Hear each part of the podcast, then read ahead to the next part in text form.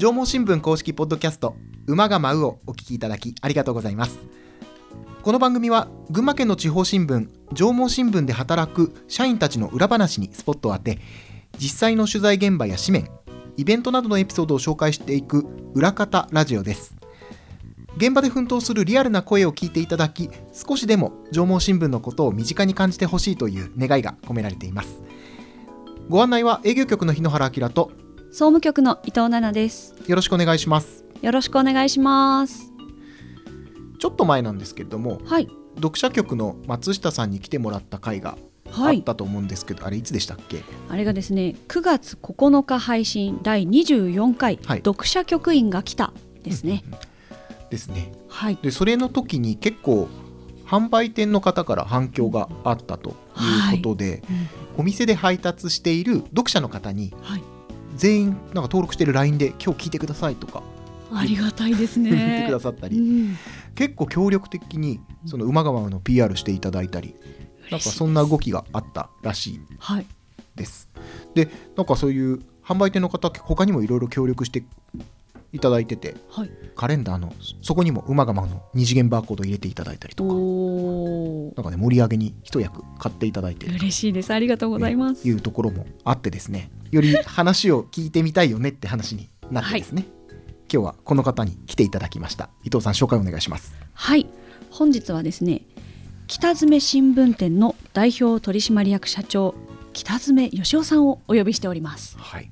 北園さんは、まあ、販売店の社長さんでありながら上毛青年会の会長ということではい。上毛新聞を配る立場の方の若手の代表というところですね。ですので現場のリアルな話なんかも聞いていきたいなと思います。はい。欲を言えばねうん日本全国にいる新聞業界関係者の方なんかにもうん。みんな聞いてほしいななんて思いいます。やぜひぜひ。それでは始めていきましょう。馬が舞うスタートです馬が舞う。馬が舞う。馬が舞う。縄文新聞公式ポッドキャスト。馬が舞う。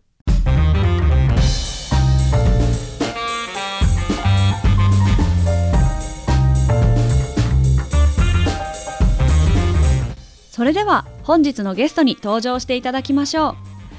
北詰新聞店代表取締役社長の北詰義雄さんです。こんにちは。こんにちは。よろしくお願いします。よろしくお願いします。まずはこちらから簡単にプロフィールを紹介させていただきます。北詰義雄さん1973年現在の前橋市富士見町生まれ。関東学園大学卒業後に館林山崎新聞店で修行を積まれました。2年後に北詰新聞店へ入社14年ほど前から代表取締役社長としてお仕事をしていらっしゃいます。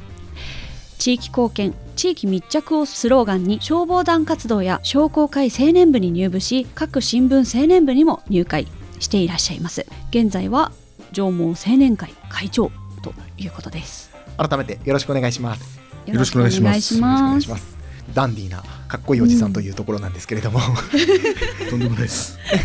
上毛青年会っていうのはそもそも何歳までの方が活動されている組織になるんですか？ちょっと前まではですね、ええ。えー45歳が定年だったんですけれども、ええはい。私たちの業界もお少し若手がですね、えー少なくなってきたということもあってですね、はい。4年ぐらい前からえっと50までに引き延ばそうということで、はい。えー今はあ50が定年ということで、はい。えーやっています。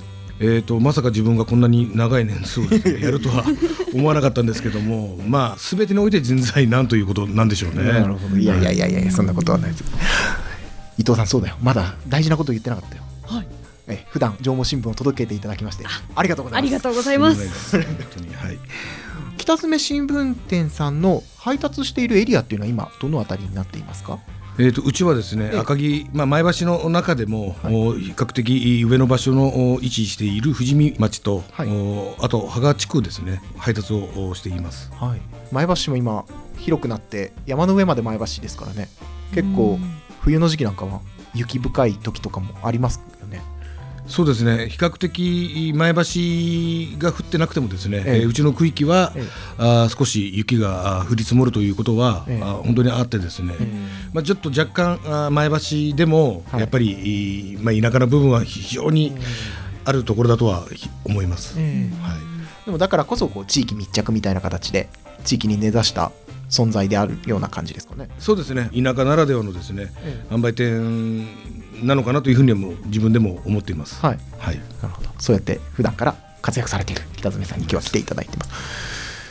北爪さんちなみにもともとスポーツなんか結構されていてなんかがっちりした体つきですけれども、そうですね。あの生まれた頃から体はずっと非常に大きくてですね、え小さい頃は野球をやっぱり自分なんかの時代はええ。どうしてもや野球しかなくてですね、ええ。野球をまあやってたんですけれども、まあ、あまりにも体が大きすぎてですね、はい。野球部についていけなそうもないので自分の体を生かすのも何かと思った時に、え柔道をですね勧誘されて、ええええーそこから柔道にやろうということではい。やりました、ああ柔道っていつまで続けられたんでしたっけ？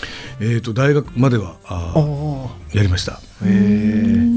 監督もやられていらっしゃったんですか？そうですね。あの卒業後にですね大学の監督から女子の監督がいなくなってしまうので、えやってくれないかということで前向きにいたところですね、えーじゃああの修行も兼ねてということで、え館林の山崎さんちとのところにですね、え修行しながらはい。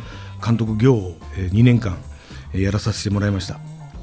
なるほど。そこでまたつながってくるわけですね。そうです。はい。ええ確かに松し読者局の松下さん来た時も販売店主の方ってまずは修行に出るんですよね。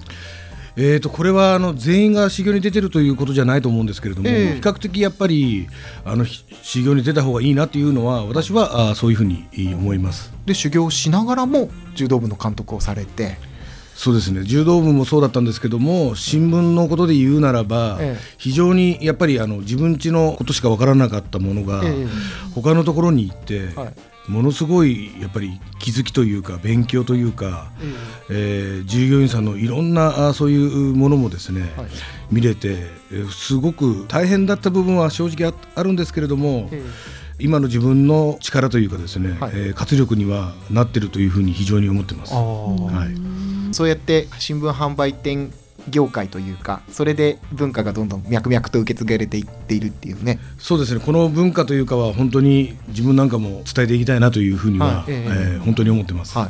まあ、そうやってね新聞販売店さんというのが地域に根ざして新聞を配っていただいているというのが、まあ、現在なんですけれども、まあ、改めてにはなるかもしれないんですけども今の新聞販売店の現状どういうふうに分析されているかとかあとは、まあ、そもそものところの仕事のやりがい毎日の配達で気づく地域の特徴とか、まあ、そういったところがお聞きできればと思うんですけれどもいかがでしょうか？そうですね。まず販売店の現状としては、ええ。やっぱりこういい話というかはあまりないんですけれども、もう聞くのはやっぱり人手が非常に足りてないところもですね、あったりやっぱりあの高齢者が多くなってきて、はい。新聞離れがですね、うん。やっぱりちょっとお多くなっている。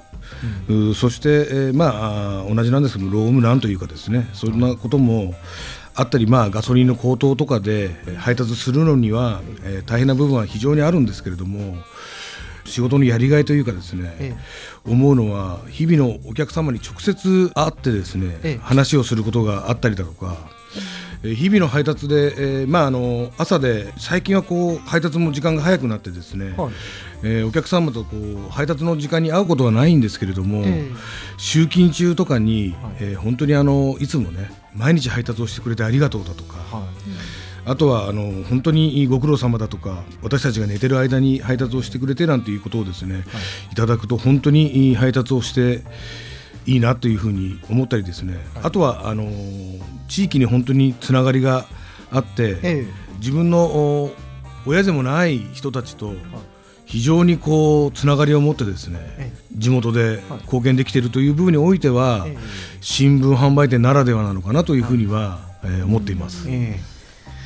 確かにそうですね。新聞販売店で配ってる方って地域の中でも結構有名なお兄ちゃんみたいな感じのねそうですね。販売店の誰それさんみたいなね、うん。その存在感の人結構いますよね、もう自分もはん、あのー富士見で販売店をやっていて、え従業員にも、はい。とにかく、まあ、いろんなところに顔を出せるような、ええ。えそんなあー、えー従業員をですね育てたいなという思いもあってですね、意外とこう地元の貢献はしていただけてるのかなというふうには、あー思っています。え。そのためにはまず自分が率先してですね、はい。そういったところにいくというのは、はい。まああの父の教えでもあったというか、それでうちの販売店が成り立ってたっていうふうに自分ははい。子供の頃から思ってたので、えそれは引き継いでやっていきたいなというのは非常にあります。熱い思いをひしひしと 感じてきます。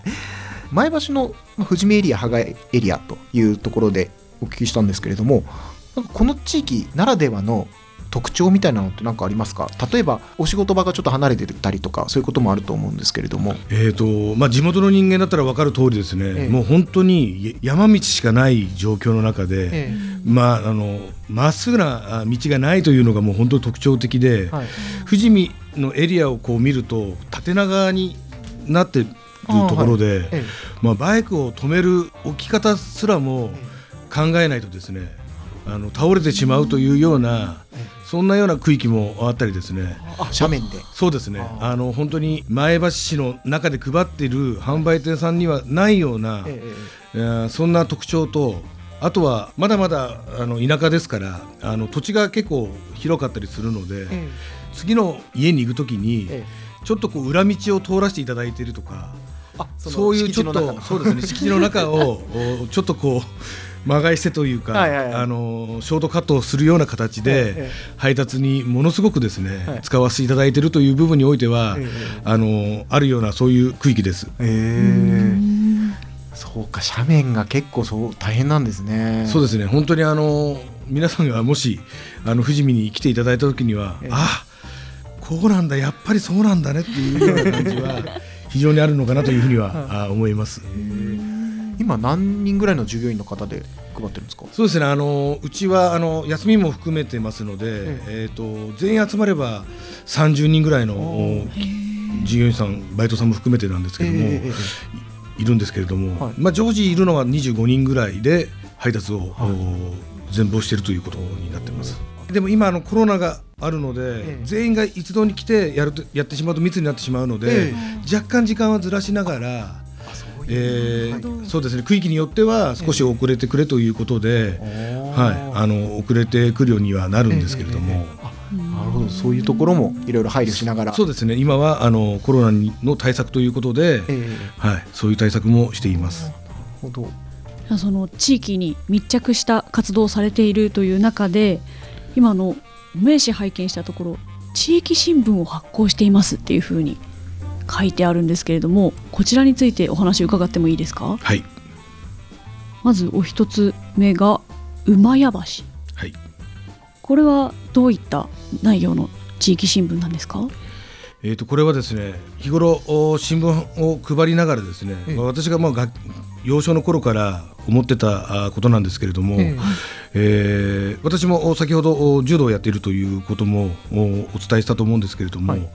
えーなかなかあーそういった柔道のおちっちゃい大会だとかっていうのがですね縄文新聞に、えー掲載されなくて、ええ。非常にこう子供の頃からなぜこういうう野球は乗ってるのに例えば ね柔道が乗らなかったんだとかっていうのをすごく子供の頃から思ってた人間で、まあ、目立目立ちたいのがあったのかちょっとわからないんですけれども、ええ。まあ、そんなことをずっと思いながら新聞販売店をはい。自分がやるようになった時に、えやっぱりいいその自分の子供の頃とそのお配達をするようになっても、ええ。新聞の、えースポーツだとか、あものというのはこう変わってなかったんですね。その中でもっと子どものお記事、いはい。もちろん、えーローカルというかああまりい皆さんがあ知らないようなスポーツも、おもっともっとこう届けたらものすごくいいんじゃないのかなっていうことをですね、前橋の販売店の、お同じい経営するう所長に話をした時に、はいその思いがあるんであればえ一回作ればいいじゃないかっていうようなことをですね言っていただいてえ作ってまず既成事実を作ってというようなこともお あってですねまずは自分がどういうものを作りたいんだっていうのを、はい。えーみんなにい口じゃなくてもので見せてはい。でそれからあ賛同していただいた販売店さんと一緒にはい。前橋市の、おえーうちらが扱っている新聞に全部入れるということででコンセプトは、はい。えー中学生以下の、おはい。スポーツ。そして、えー、縄文新聞になかなか載らないようなそういうスポーツを取り上げられればいいっていうことででなおかつ最近子供とかが新聞を読んでないという状況もですね、あったので、えー小学生、えー、強いてはあ幼稚園生が読めるように、ルビを振るこれをコンセプトにですね、はい。えー誰でも読める新聞を届けるということで、はい。馬屋橋というものをですね、えー名前は前橋市がも昔は馬屋橋っていう名前だったっていうことえもあってですね、えー馬屋橋といううミニコミ誌を作ってお届けしているということなんですけれども。なるほど、えーそれが平成26年から大体だから10年弱ぐらい。えこちら発行は月に1回1です。回。月に1回。なるほど、はい。あー。でも確かにこう縄文新聞でってなると全県でねスポーツの話題ってなってくると思うんですけどエリアによっては局所的に盛り上がってるスポーツとかもしかしたらそういうのがあるありますよねエリアによってはね。はい。だから、まあ、前橋エリアでし小中学生。確かに自分が頑張った大会がねえー取り上げられるとそれは嬉しいですもんね。そうですよね。本当にあの気づきがあったのは、え本当に私たちが撮ってる写真1枚を、えええやっぱりあの現像してほしいなんていうはい。お客様がやっぱりいたりすると、はい。あ非常にやっぱりあのこういったことっていうのは、あ求めてることの一つなのかなというのは非常に感じて、まあこれも本当にやりがいを感じている、うところですよね。はい。確かに。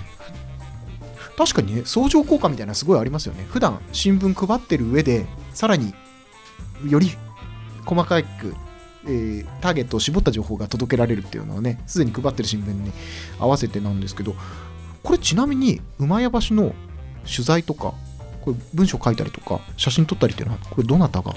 えっとこれはあの最初に始めるときにええ。自分独自で、えっと写真を撮れる人はい。描ける人、ええ。そして、えーこのおデデザイナーですよね。ああも含めて、えーじ自分家で、えー揃えようということで、はい。えー、と当初はあー募集をかけてえやってでデザイナーは、えー、と自分のおいとこがいるんですけどえも、はい。とこに、えー、とと一緒に共に、えーやってます。で取材はですねあの最初おいた人から今2代目になって、ええ。で今はあのそのお人にお願いをしてですね、はい。えー、と写真とお取材はあそちらにお任せをしているということですね。あじゃあもうそれ専属で編集長兼ライター兼みたいな形の方がいらっしゃって、へえはい。ああそれは確かにきめ細やかな丁寧な取材ができますよね。プロ一応ね本職の方がいらっしゃるわけですもんね。そうですね、はい、でもう約100号というところですか。はい。あのー本当にいいねまさかこんなに続けられるとは思わなかったんですけども、もう今後もおそれを励みにですね、ええ。えー100から200、200から500というような形で、まあ、やっていければいいなというふうには思っています。はい。なんか印象的だった反響とだったりエピソードみたいなのってありますか？そうですね、あの本当にあの自分たちも分からなかった、例えばですね、えーとなかなか乗らない、縄文新聞でも乗らなかったトランポリンだとか、そういったものを私は写真をまず撮るのが難しいのかなっていうそういうようなあの競技を載せた時に、えまあ、最初だったんですけどもものすごく本当になかなか新聞にの載せてもらえない競技を載せてくれてありがとうって言われた時は、これも本当にい作ってて非常にこうなんていうんですかね、まあ、あの作り手というかあのこういうことやっててよかったなっていうか今後もやっていこうっていうようなことを本当に思いましたし。あのまあ、もちろんですね、あのこういったことっていうお客さんに逆にもっとこうした方がいいよっていうお叱りもですね中にはあるんですけれども、まあ、それも含めてですね、えー前向きに捉えてですね、はい。えー続けていってるのが今の現状ですね。運ぶだけじゃなくて書くっていうところでね、はい。新聞店さんの。あそうだ。最初2つありますねって話だったんですけどもう1個 KSD っていうのもこれもありますね。これはあの、うん馬屋橋を作る前だったんですけれども、ええ。卒業式だとかはい。入学式だとかえ乗らないようなことをですね地元でやってるようなことを本当にやってですね、でそこからあーこう広げていったというのが事実情なので、えまああのー本当にミニコミという世界で少しちょっと勉強しながらですね、えはい。やったというのが、あのー最初ですね。あ本当だ。富士見町内の地域新聞って書いてあります。確かにそうですね。なるほど。順番としてはこの KSD が先でその後馬屋橋そうですね。あはい。ーでもどっちも今続いてるわけですよね。はい。あのどちらもまだあーやってます。ええやっぱ地域と深く向き合うからこそこういう活動もね継続してできてるっていう感じしますよね、そのニーズがあるからこそ喜ばれたっていうことですもんね。そうですね。そう思って、えー今も おやっています。ちなみにあれですよね馬屋橋の方は、まあ、インターネットで検索すれば出てきますしはい。はい LINE の公式アカウントもあるんですねそうですね。あのー自分家のお公式 LINE なんですけども、ええはいそこからまたあの今週のおま特集だとかこういうことが載るよっていうことはですね、うん。えっ、と LINE で友達になってくれればですね、はい。あの事前に分かるようにはなっています。まあ、そうやってね地域の課題に向き合いながらどんどんこう前橋の富士見エリア芳賀エリア盛り上げていただいていると思うんですけれども、まあ、さっきちょっと、えーエリア的な配達の苦労みたいな話あったんですけれどもその他の部分でなんか日々ちょっと向き合ってる大変なこととかって何かありますか？そうですね。やっぱりあの何回もさっきも言ったんですけれども配達環境やちょっと人手がですね足りていないというのは、えーどこの販売店もですね、ええ。あるのかなというのは、はい。えー思っています。はい、であと時間とかも細かい指定があったりとか。そうですね。あの本当にあのうちも特に山岳部でそこから、あのお勤めに行く部分もあるのかわからないんですけれども、え非常にですねあの朝何時までに持ってきてくれっていう配達時間の指定はですね、ええ。非常に多くなってきています。あー。でもそれだって当然予定している時間だと間に合わなくなっちゃったりする場合だってある？そうですね。ルート配達でなかなかその時間には行けなかったりするとそのルートを崩していくのか、えはたまたうちで言えば、はい。あのー新聞をですね積み切れないものをはい。車でスポットで届ける場所に持っていくんですけども、ええ。その車で、えー時間の指定で間に合わないところに関しては、ええ。ー車で配達をですねしている家も何軒かあります。だからいずれにしてもいやできませんよっていうわけそういうこともで可能ですけどもそこはでも細かいオーダーにも向き合いたいみたいな。そうですね。取っていただく新聞を愛していただいている人にはですね、その時間とかにも全てに応えられるようにしたいなというのは販売店みんなが持っていることじゃないのかなというふうに思います。あ私も新聞もちろん撮ってますけども、ええ。何時に来るっていうのが当たり前だと思ってますけどそこにでも確かに今日の新聞欲しいけどもう行かなきゃっていうことーがある方ももちろんいらっしゃると思うのでそういう方には一つ一つ丁寧に対応してくださってるっていうのはありがたいですね。そうですね。あの本当にあの読める時間に届けるのが新聞だっていう認識は、ええ。販売店のみんなはみんな思ってることなのかなというふうに思ってますんで、だからまあ本当にあのこれはしょうがないことなんですけども例えばあー朝の作業で臨転機、まあ、上毛新聞のその印刷のはいトラブルでちょっと時間が遅くなったよなんていう時もですねやっぱりお客様が必要だという時間には届けられるようにですね私たちはあの日々そういったとここともですね柔軟に対応してお客さんが読みたい時間に届けるというのは使命を持ってですねやっています。すごい信頼感。本当にありがたい、えでもどんなにトラブルがあっても指定の時間までに届けるというのが使命っていう。そうですね。あのーそう思ってですね、今日まで新聞配達をして、またそういう指導もしながら、あのやってきました。はい、でそこからなんですけれども販売店さんだからこそ気づく新聞の課題みたいな、まあ、そういうところがあれば、まあ、せっかくの機会なので率直な意見をお聞かせいただきたいんですけれども、ね、本当にさっきからこう人手不足だったりとかっていう部分においてですね、えどうしてもあの何店かの販売店、まあ、もちろんあの全部に聞いたわけじゃないからわからないんですけれども、ええ。ーと休みをですねはい。与えてる販売店もちろんですねあそうやってシフトを組みながらやっている販売店も多々あるとは思うんですけれども、えやっぱり自分たちが切に願う部分の一つは、えー休館日をですね例えばやっぱり、えー月に1回あるものをですねもう何回か増やしていただけるっていうのはあー配り手からするとですね非常に思うところの一つではあります。ただそうは言ってもですね逆の立場からというか逆のお意見として必ず休館日にも新聞が来ないっていう電話があるんですね。今日新聞が入ってないんだないんだけどっていう電話もあるんですね、そういった時に私は電話を取る時にやっぱり毎日届ける必要もあるのかなっていうちょっとこう思うところもあったりしてただロームのことを考えるとやっぱりもう何回か増えていただいたら販売店はありがたいのかなっていうのは非常に思いますね。ええ。それはやっぱりそう社長さんとしての労務管理をしていく立場としてはそういうところもあると。そうですね、うんなるほど。はい。ちなみになんか他にもそういう感じのリクエストありますか？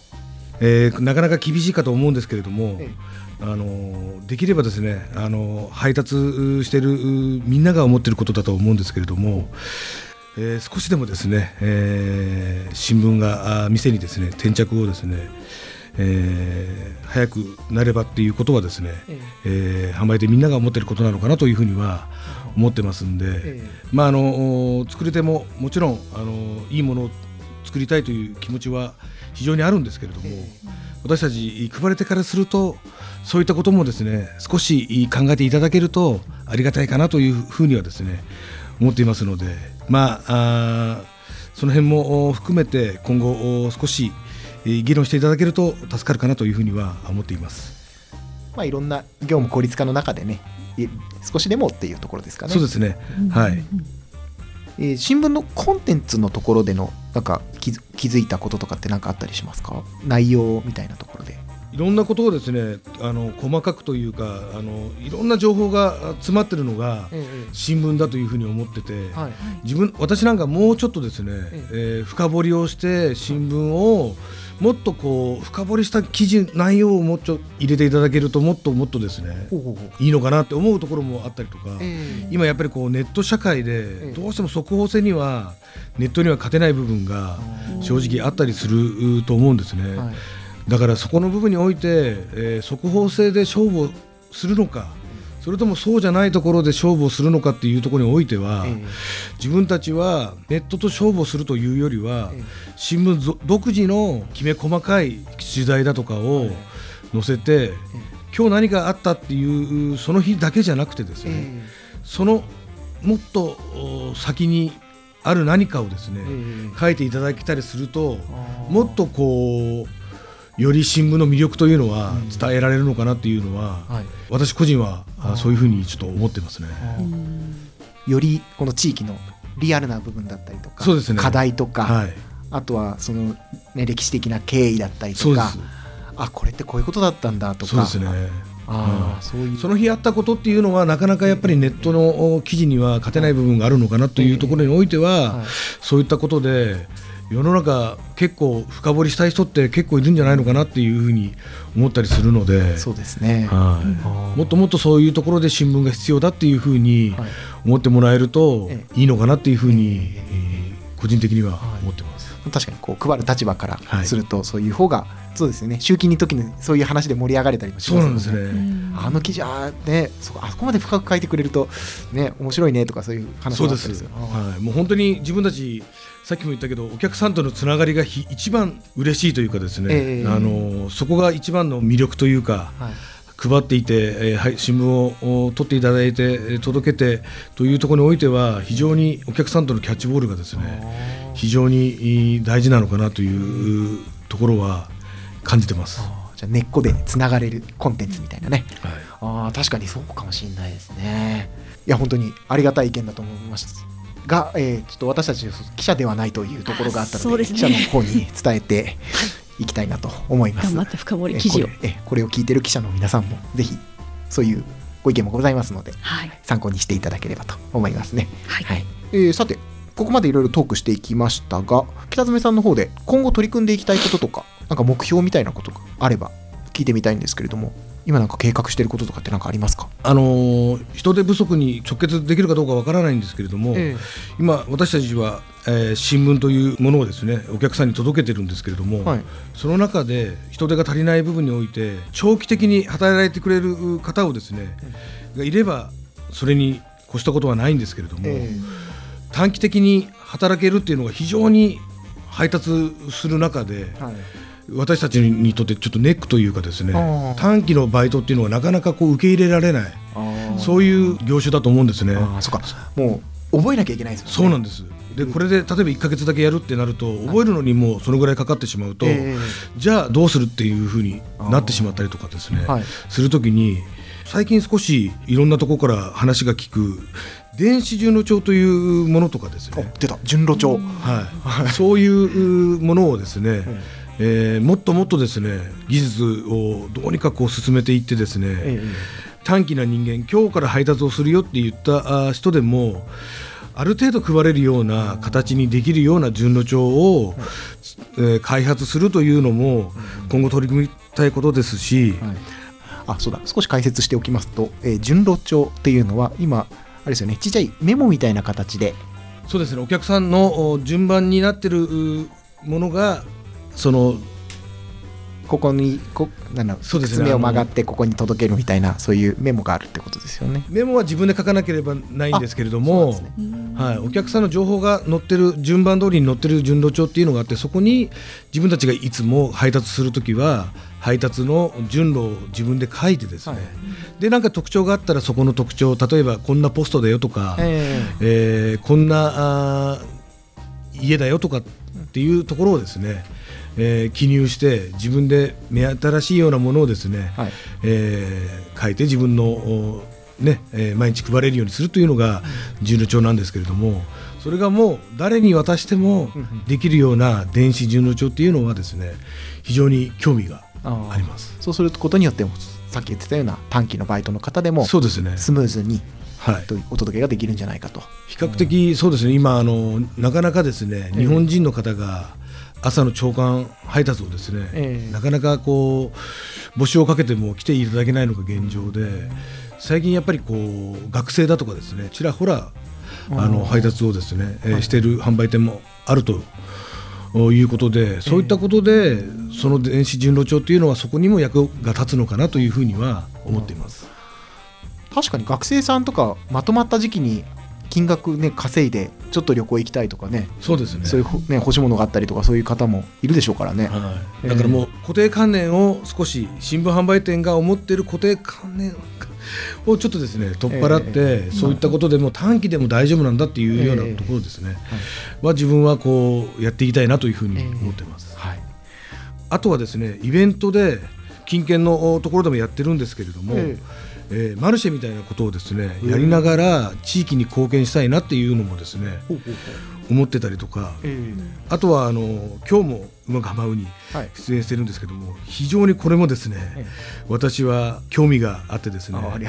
自分たちの中でそういったことをですね、伝えて発信できればいいなっていうのは思ってるので、はい。私たち縄文新聞と販売部がつながってるんですね、その中でそこと話をですね、え逆にできたりだとか、えはい。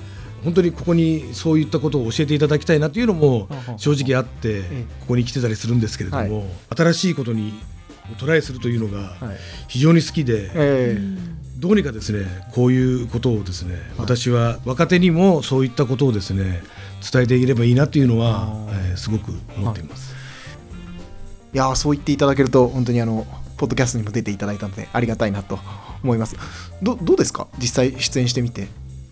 そうですね。だいぶ緊張はしてたんですけれども、ええ。ー本当にですねこういった場を設けていいただいたということも含めてですね、えあの本当にいい今いる若手メンバーですかね、縄文新聞のもっとですね若手のメンバーと今後もこういったことで、えー協力だとか、ええ。いろんなことをですねやっていけると私たち販売店もいろんな気づきがですね、あったりとか、今の販売店の若手もですね、えーもっともっとこうしていきたいっていうことをですねどんどん伝えられていくのかなというふうに思いますので、はい。こういったことをですね本当に今後もですねやっていければなっていうふうにはあ思っていますので、はい。コラボとかいうかですねこういったことをもう本当につなげていけると非常に、えー助かるかなというふうに思ってますんで、はい。本当にこちらこそ本当に今日はですね、えーこんな拙い話だったんですけどいやいやいやいやいや。ありがとうございました。まあ。一緒にね地域と向き合ってるお仕事という広いくくりでいけばね一緒にまた群馬を盛り上げていければなんて思いますので、はい、ぜひぜひ引き続きよろしくお願いします。本日はありがとうございました。ありがとうございました。ありがとうございました。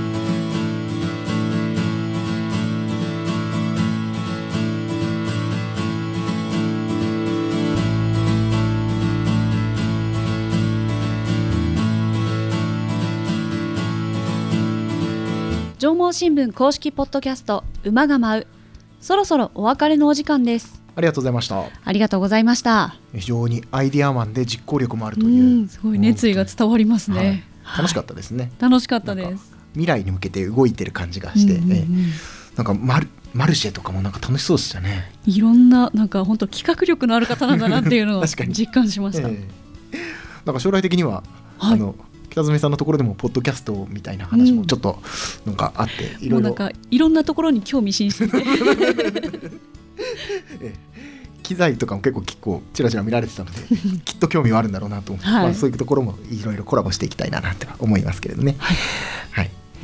まあ、また、えーまあ、我々も微力ながらではありますが新聞業界全体をねうん。こう盛り上げていけるようなことでいろんな話題を発信していければと思いますのでぜひぜひ皆さんも聞いた上でいろんなご意見ご感想あればお寄せいただければと思います。あとまあ具体的な話でいくと、はい。ね、若手同士でのトークをしたいなって話もありましたね、ありがたいです。はい、私もあの販売店の方ってうん、あのどんな方が働いていらっしゃるのかってなかなかうんイメージつかなかったんですけれども、うん。今日北留さんにお会いしてうんそういう配達してくださってる方々の若手の方々と一緒に新聞業界の未来についてうん。語っていけたら嬉しいなと思います。もう本当にコーナー締める時にちょっと言ったんですけどはい、別にタッグを組んでね一緒に地域を盛り上げられればそれはそれでいいんじゃないかというところで、えうん。いろんなまた具体的なアイデアがさらに出てくるかもしれませんね。そうですね。はい、え番組ではご意見ご感想をメールで募集しています。こちらすべて小文字で馬アットマークライジンアットマーク raijin.com こちらまでお気軽にお寄せください、えー、ツイッターのハッシュタグこちらひらがなで馬が舞うお気軽につぶやいてください。公式ツイッターでもはい。随時発信しておりますので、そちらにもいろいろ反応していただけるとありがたいです。嬉しいです。そしてお願いばかりで恐縮ですがお聞きいただいた後の温かい評価やレビューこちら各アプリでぜひぜひお待ちしております。待ってます。次回ははい。次回はですね3月17日の配信予定になるんですけれどもまたゲストをお呼びしてトークしていければなと思っております。はい。次回もぜひお楽しみに。ここまでのお相手は縄文新聞社営業局の日野原明と総務局の伊藤奈々でした。ありがとうございました。ありがとうございました